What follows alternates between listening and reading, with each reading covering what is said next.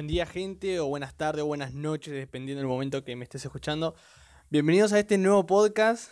La verdad que es un podcast que lo estuve trabajando eh, en la semana. Es uno de los más...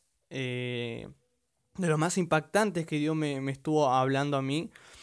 Eh, porque literalmente que yo dije, hey, desde que empecé a hablar de la intimidad, di un montón de ejemplos, pero como que en un momento Dios me dijo, perfecto, ahora quiero que hable sobre el mayor ejemplo que hay en la Biblia de intimidad. Y como ya pueden ver ahí en la, imagen y en el título, voy a hablar un poco de Getsemaní. ¿ok? Eh, ahí en, el, en, el, en, la imagen yo puse Getsemaní, aviso, no es para cobardes. ¿Ok? Pero el título eh, original es Getsemaní es solo para íntimos. ¿Ok? Y un íntimo, por ende, no es cobarde. Así que, nada, te invito a que tomes asiento si querés, que tomes apuntes también y que nada, que saltemos ahora con el mensaje y espero en serio que papá te esté hablando profundamente. Ok, antes de, empezar te quiero decir que esto, lo que yo te voy a comentar ahora, la historia que yo te voy a contar, el mensaje que preparé, literalmente es una llave para que vos tengas acceso a niveles mayores de intimidad con papá. Si vos realmente querés profundizar mucho más en tu intimidad y querés saber cuál es la clave de la mayor intimidad que tuvo Jesús con Dios, te invito a que te quedes y escuches este podcast hasta el final, porque literalmente que esta es una, una, llave que Dios me dio a mí para que mi intimidad con Él creciera y literalmente que fue así. Y obviamente no, no, no soy mezquino y no me lo estoy quedando para mí, sino que quiero compartirlo con ustedes necesitaba compartirlo con ustedes. Así que les pido que, bueno, si tienen por ahí su, Biblia a mano o en el celular, que busquen, eh, me voy a basar, ¿no? El texto base que voy a usar está en Juan capítulo 14, versículo 21-24. Y dice algo más o menos así. Dice, el que realmente me ama, conoce mis mandamientos y los obedece.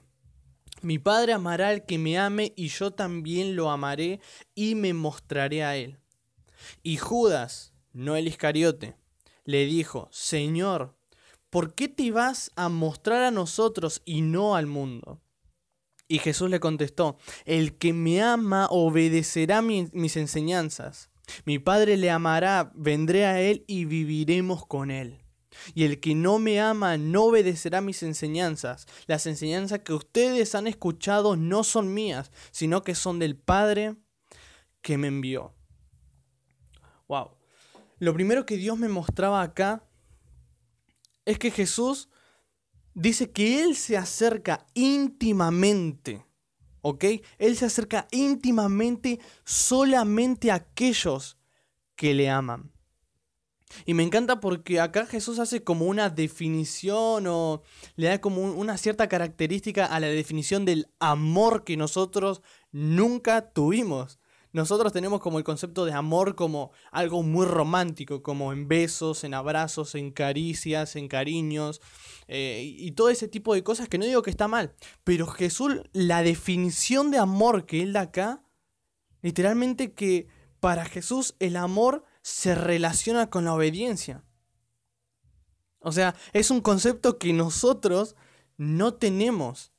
Porque como les dije, nosotros tenemos el concepto de amor, por ejemplo, eh, en el noviazgo o en un matrimonio. Y Jesús dice, bueno, eso para ustedes es el amor, pero para mí el verdadero amor se basa y se relaciona muchísimo con la obediencia. ¿Por qué? Porque en otras palabras Jesús está diciendo amarle es obedecer sus mandamientos. Y déjame decirte una cosa, muchas veces, muchísimas veces nosotros los cristianos tenemos como un concepto del amor hacia Dios basado muchísimo en el romanticismo. Y no digo que esté mal, pero me impresiona, y esto me impresiona muchísimo, lo vi en bastantes iglesias, me impresiona lo fácil que se nos hace a nosotros gritar el nombre de Dios, llorar en la iglesia, arrodillarnos si es posible mientras le decimos a Dios que lo amamos con toda nuestra fuerza, con todo nuestro corazón, pero mientras estamos haciendo eso, por otra parte, le estamos desobedeciendo conscientemente. Y como le digo, muchas veces nosotros tenemos un concepto del amor a Dios basado en el romanticismo, pero nuestra vida es una vida de desobediencia consciente. Y ya cuando Dios me dijo esto, yo quedé, wow, wow, porque me incluyo, me incluyo. Y literalmente que esto es así. Y déjame decirte otra cosa, que si vos tenés un problema con tu obediencia hacia Dios, déjame decirte con todo respeto y con todo el amor de acá, de mi cora, que si vos tenés un problema con tu obediencia hacia Dios, tenés un problema con tu amor hacia Dios. ¿Por qué? Porque tu nivel de amor por Dios está determinado. Tu nivel de amor de Dios está determinado por tu nivel de obediencia hacia Dios. ¿Ok? Si vos me decís, no, yo amo a Jesús, pero te digo, bueno, a ver, un mandamiento sencillo que todos conocemos, honra a tu padre y a tu madre. Que es algo que, que Dios nos manda. Y es algo tan sencillo decirlo, pero tan difícil y tan retador ponerlo en práctica. Que es como que decimos, sí, yo amo a Dios, pero a mi manera. Yo amo a Dios obedeciendo los mandamientos que a mí se me pintan, los mandamientos que a mí se me hacen necesarios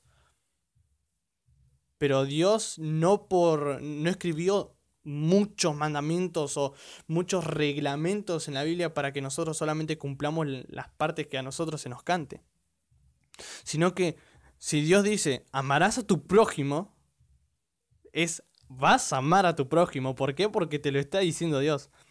Y si tu amor por Dios decís que es tan wow, tan increíble, entonces yo me imagino que tu obediencia está al mismo nivel que tu amor. Porque no te olvides que tu amor, tu nivel de amor por Dios está determinado por tu nivel de obediencia a Dios.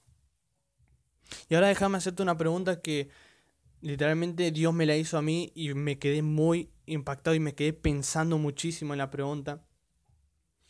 Y es esta. ¿Tiene Dios autoridad suficiente sobre tu vida para que aceptes un no de su parte? Porque durante mucho tiempo nosotros vivimos con el concepto de no, Dios siempre dice que sí, Dios siempre quiere. Hey, déjame decirte una cosa, Dios primero, para Él no hay nada imposible. Y si le es necesario quitarte algo de tu vida que él sabe que te está estorbando en, en, su intimidad con vos, déjame decirte que él no tiene problema en decirte que no a proyectos tuyos para decir que sí a metas y anhelos que él tiene para vos. Déjame decirte que por más que vos le digas a Dios, Dios, yo no, yo no voy a aceptar un no de tu parte, Dios te dice, bueno, lo vas a tener que hacer. Si lo que me estás pidiendo no forma parte de mi voluntad, de mi plan para tu vida, perdón hijo, hija, pero te voy a decir que no. Y muchas veces nosotros vivimos con ese concepto de no, Dios nunca nos va a decir que no, porque Él es bueno. Él es bueno, pero Él también es justo. No nos olvidemos de eso, gente. Y eso es algo que siempre se remarcó, siempre se habló de un Dios, eh, de un Dios bueno, de un Dios de amor, y se dejó de lado al Dios que hace justicia, al Dios que sabe lo que es el bien y lo que sabe que lo que es el mal, tanto para sus hijos como para los que todavía no reconocieron esa identidad. Y esta es una pregunta que Dios me hizo muchísimo y eh, me lo hizo cuando empecé a, ver eh, ciertos conciertos o a ciertas personas hablando de esto, de que Dios nunca nos va a decir que no porque Él nos ama. Y justamente la Biblia dice que Él nos va a corregir como un padre a un hijo por amor, simplemente porque nos ama. Y un papá que quiera corregir a su hijo que está mal, muchas veces le va a hablar una vez, le va a hablar dos veces, le va a hablar tres veces. Pero en la cuarta lo va a tener que corregir. No sé a ustedes, pero yo le cuento esto. Mi mamá siempre que eh, me decía, me decía, te cuento hasta tres.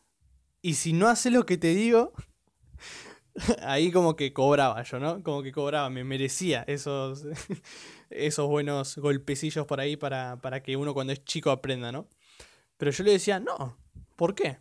Y ella contaba uno, dos, tres, y hay un, un refrán que dice, el que avisa no traiciona.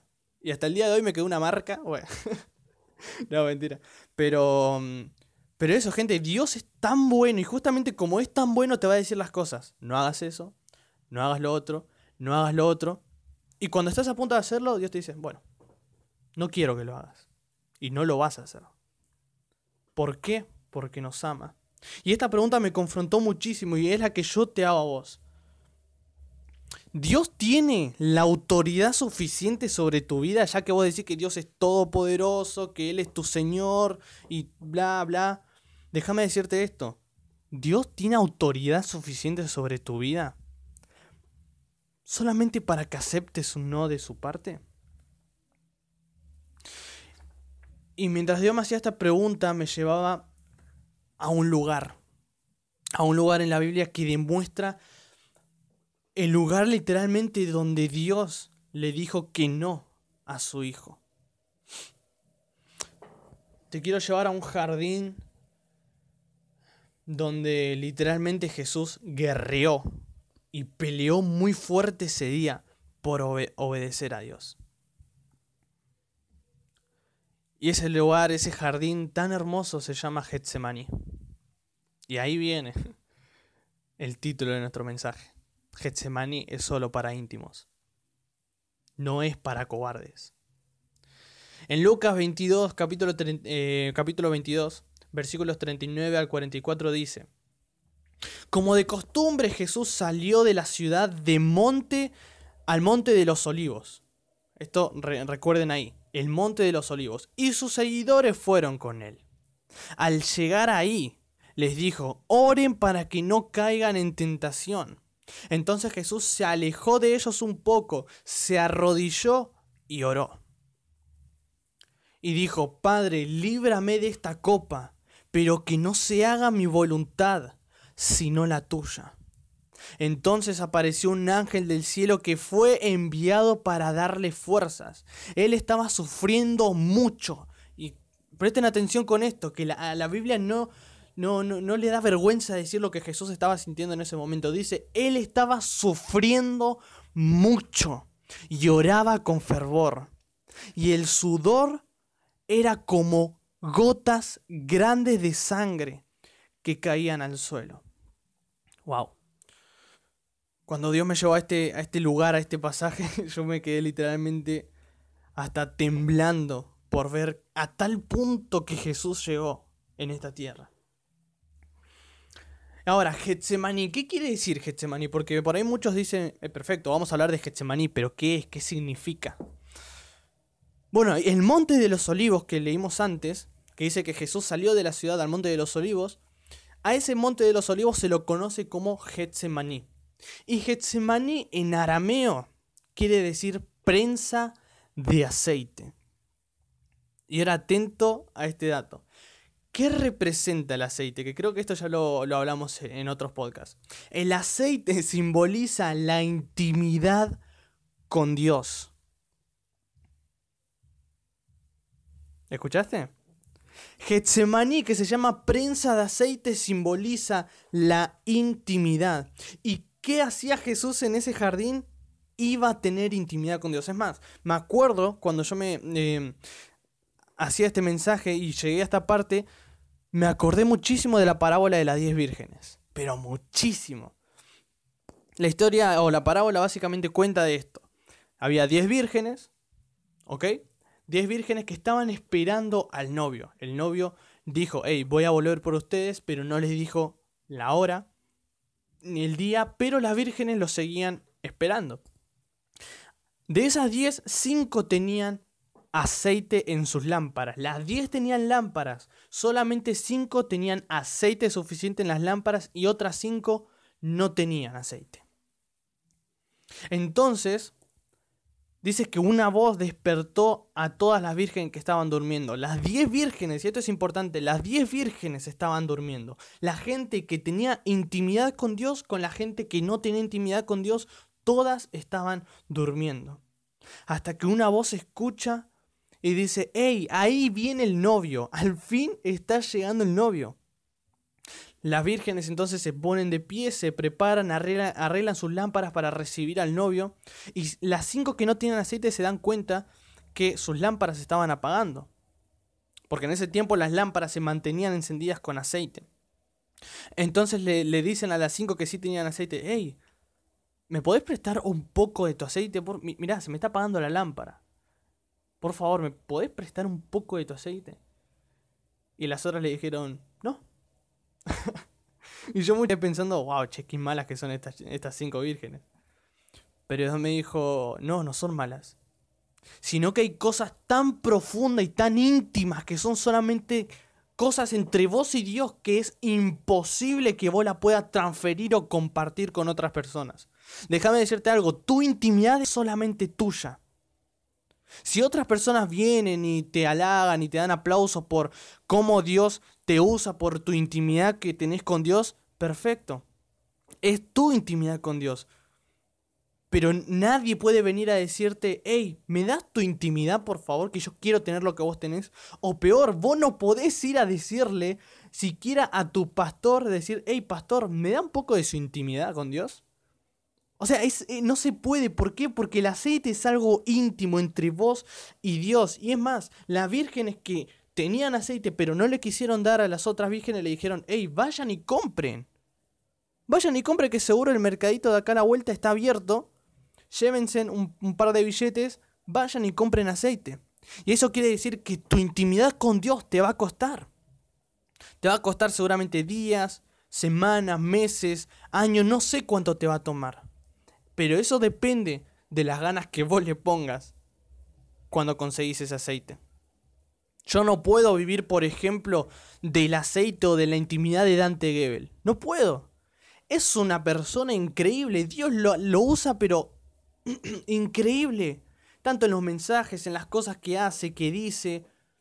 Pero no por eso yo voy a decir, wow, voy a ser como Dante, quiero y le voy a mandar un Instagram, un DM, le voy a decir, hey Dante, ¿me das un poco de, tu aceite? No, porque la intimidad es algo personal, es algo tan íntimo que no lo podés compartir con nadie.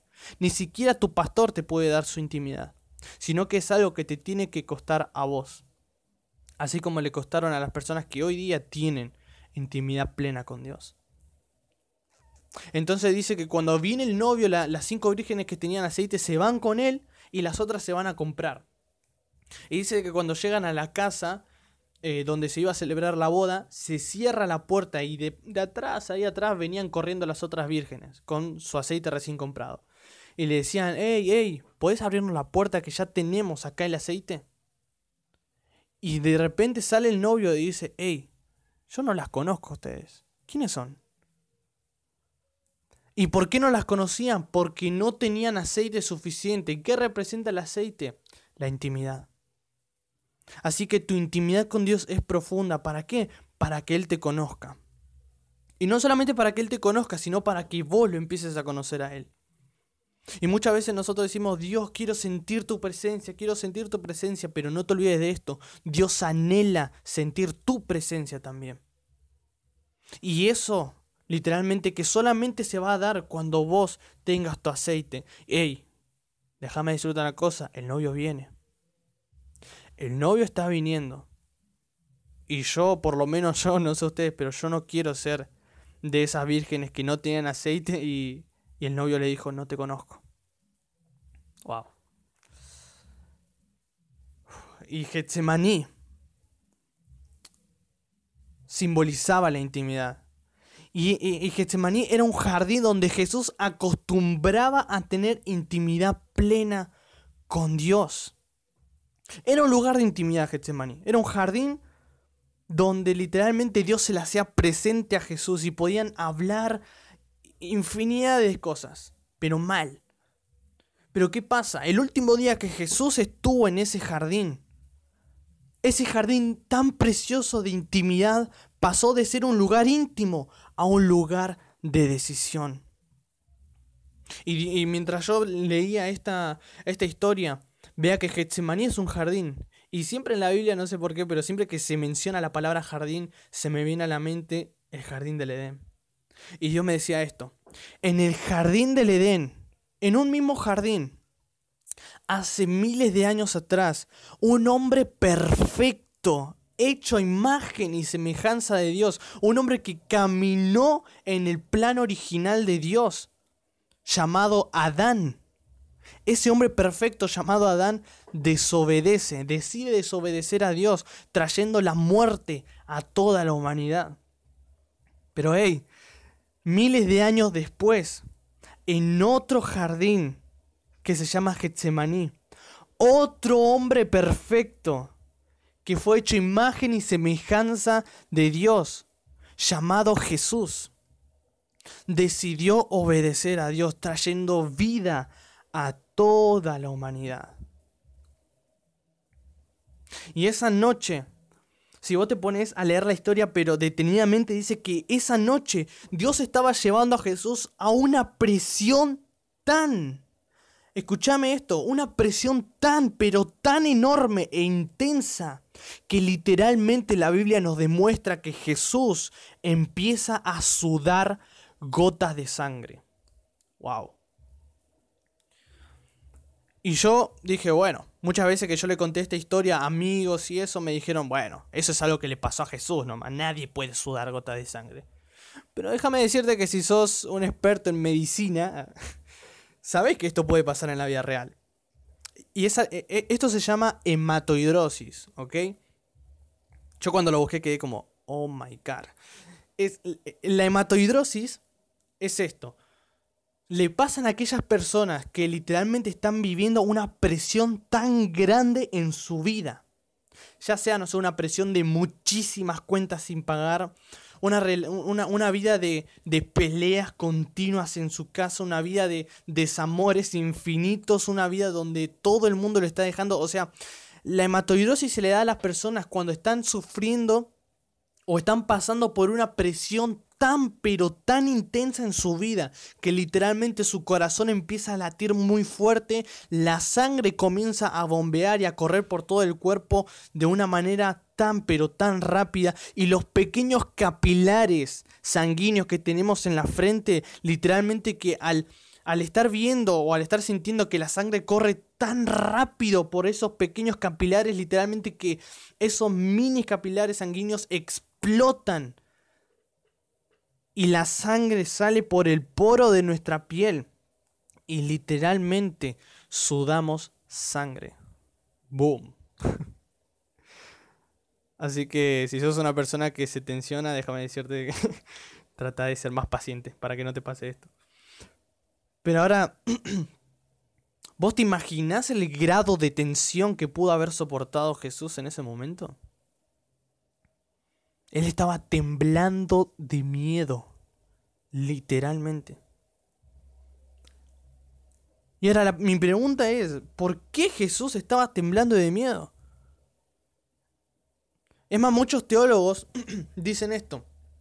Dicen que Jesús temblaba de miedo por los latigazos que iba a recibir en su espalda, por la lanza que iba a atravesar su costado, por la corona de espinas que le iba a ser clavada literalmente en su cabeza, por los clavos que iban a atravesar de lado a lado sus manos,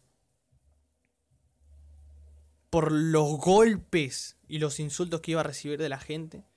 Pero cuando yo me hacía esta pregunta, se me vinieron una imagen el, el, acto de sus discípulos. Y yo me pregunté, hey, ¿acaso no fueron sus mismos discípulos quienes fueron cantando literalmente, gozando, con una sonrisa de oreja a oreja a la horca, a la hoguera, incluso a la cruz.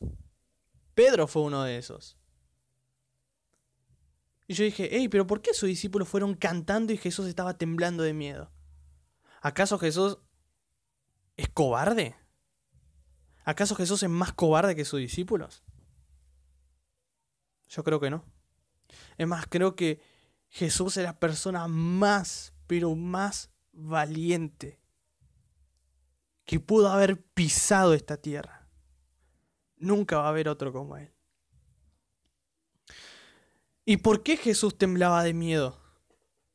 Porque literalmente, es más, la Biblia dice que Dios, su propio papá, le estaba ofreciendo beber de su copa. Y me acuerdo que en una prédica que yo tuve en mi, iglesia por mi pastor, él empezó a explicar qué era la copa.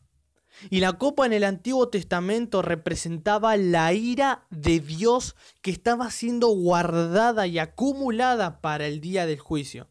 Era como la ira de Dios guardada para los malos en el día del juicio. Y ahora vos imagínate un Dios, un papá que siempre le dio de beber de su amor, siempre que le dio de su cuidado, de su protección, de su bendición a su propio hijo. Esa noche Dios le estaba dando o le estaba ofreciendo a su hijo beber de su propia ira. Ey, déjame decirte esto, si vos pensás que tu papá es malo, tu papá carnal, déjame decirte, esa ira yo creo que no se compara nada con la ira que está siendo guardada en esa copa allá en el cielo. Y por ahí muchas veces cuando nuestro papá nos corrige y no, nos pega o nos tira el, un tirón de oreja, a nosotros nos duele. Ey, pero ¿cuánto más le dolió a Jesús ver la copa de la ira de su papá? O sea, wow. Wow. Y me, me mata porque Jesús le dice, hey papá, ¿no puede pasar de mí esta copa? Papá, ¿no hay otro camino que yo pueda hacer para salvar al mundo? Hey, déjame decirte esto, Jesús era 100% humano y 100% Dios. Y como era 100% humano, Él no quería morir. Jesús no era un sadomasoquista. Y Él en su naturaleza humana no quería morir. Creo que ni vos ni yo, si hoy nos dicen, hey, ¿querés morir crucificado para salvar al mundo? Yo creo que todos diríamos que no. Vos decís, bueno, yo, le, yo amo al planeta, yo amo mi país, pero a tal punto de morir, no. Y yo sé que sí. Yo sé que todos pensaríamos eso. Y Jesús también lo pensó porque era 100% humano. Y ahí cuando, cuando Jesús le dijo, papá, no hay otro camino, no hay otra forma de que yo pueda dar mi vida algo que sea más fácil para mí. Y Dios en ese momento miró a Jesús a los ojos y le dijo, no. Y en ese momento Jesús experimentó la obediencia en su máximo esplendor, pero literalmente. Y lo que hace que vos y yo estemos escuchando este podcast en el día de hoy es la segunda declaración que Jesús hace. Lo que hizo que fuéramos salvos hoy, lo que hizo que hoy vos estés en tu casa escuchando esto, lo que hizo que yo hoy esté acá hablándote de esto es la segunda declaración que Jesús dice, después que recibe el no de Dios. Y dice, pero que no se haga mi voluntad, sino la tuya. Y déjame decirte que en ese momento Dios experimentó la obediencia máxima con Dios. Si bien Jesús fue obediente toda su vida, pero en ese momento Él llegó a un nivel de obediencia que, que Él quiere que nosotros lleguemos a ese nivel, un nivel máximo de obediencia con Dios. Y déjame decirte esto. Yo creo que la muerte en la cruz solo fue la victoria externa de la guerra interna que Jesús tuvo horas antes de morir, la guerra en Getsemaní. Yo creo que Jesús nos hizo salvo a todo el mundo en el Getsemaní. La muerte solamente fue una obediencia externa, una muestra externa que mostró la obediencia que Jesús tuvo hacia los mandamientos de Dios, hacia el amor que Dios tuvo. Porque no olvidemos, amar a Dios es obedecerlo. Y Jesús lo amó hasta la muerte. Y en ese lugar Jesús ganó la guerra por nuestra salvación, pero porque decidió humillar su voluntad en beneficio a la voluntad del Padre. Y mucha gente, muchos jóvenes más que nada me vinieron a decir, hey Josué, ¿Vos sabés qué fue lo que hizo que la intimidad con Jesús y Dios sea literalmente única, perfecta, inigualable? Y muchos decían, wow, yo quiero ser como Jesús, quiero, quiero hacer milagros, quiero tener tales ministerios, quiero hacer esto para tener mi intimidad con Dios. Hey, déjame decirte algo. La clave de, de la relación tan íntima y perfecta de Jesús con el Padre estuvo, está y estará 100% en la obediencia. La obediencia fue lo, la clave, la llave que es esta, la que yo te dije al principio, la llave para tener acceso a niveles mayores de intimidad con Dios es una sola, la obediencia. Y de esa manera vas a, a demostrar tu amor hacia Dios. ¿Y cuál es la gran recompensa por la obediencia? Como te vengo diciendo desde que empezó el podcast, intimidad profunda, única y perfecta con Dios, así como lo hizo Jesús. Es más, si Jesús dice en Juan 15:14, dice, si hacen lo que les digo, son mis amigos.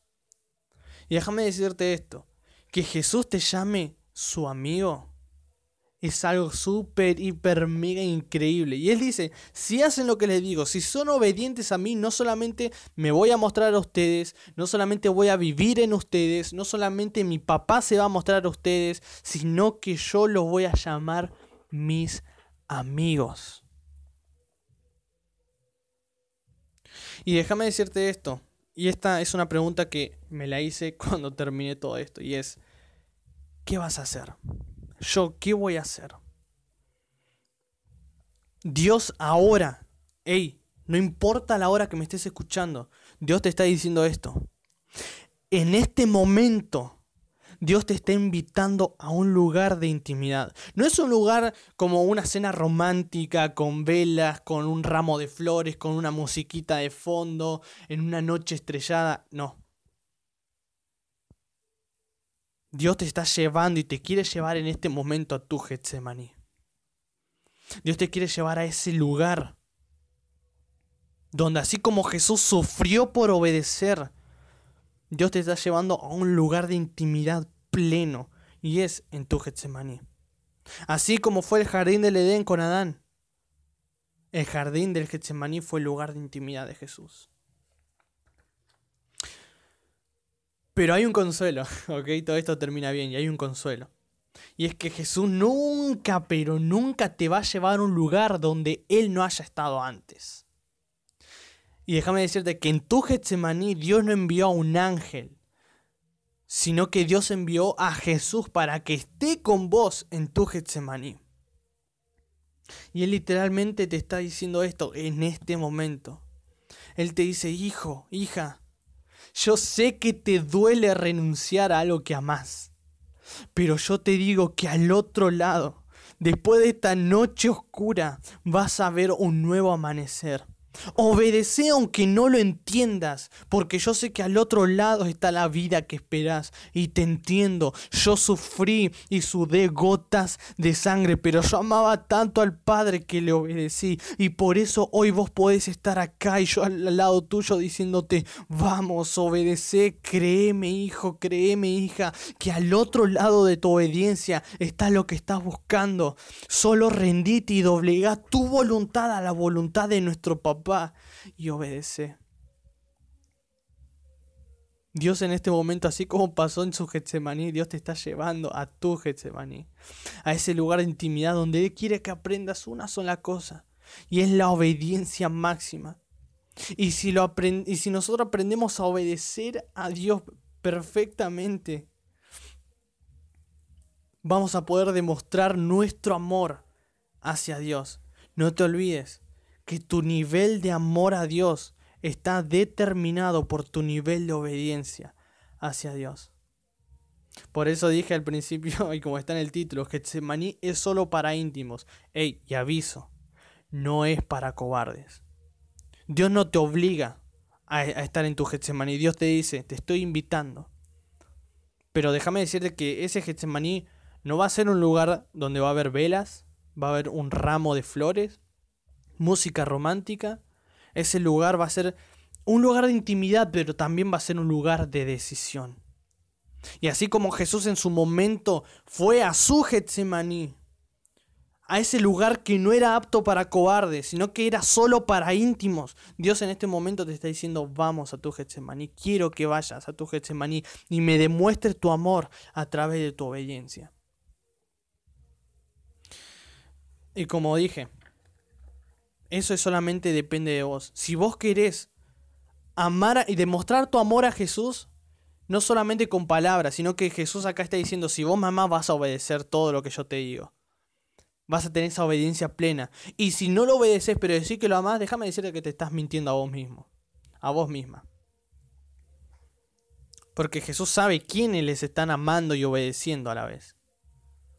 Así que yo te aconsejo de todo mi corazón que cada uno de nosotros entremos a nuestro Getsemaní donde Dios quiere pasar tiempos profundos de intimidad con Dios, pero que llegue un momento donde digamos, Dios, quiero obedecerte en todo momento.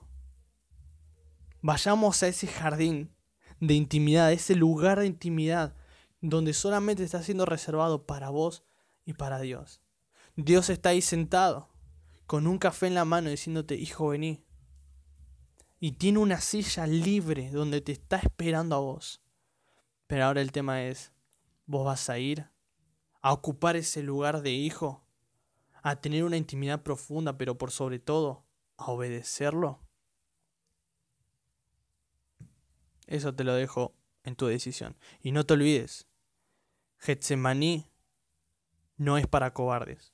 Getsemaní es solo para íntimos.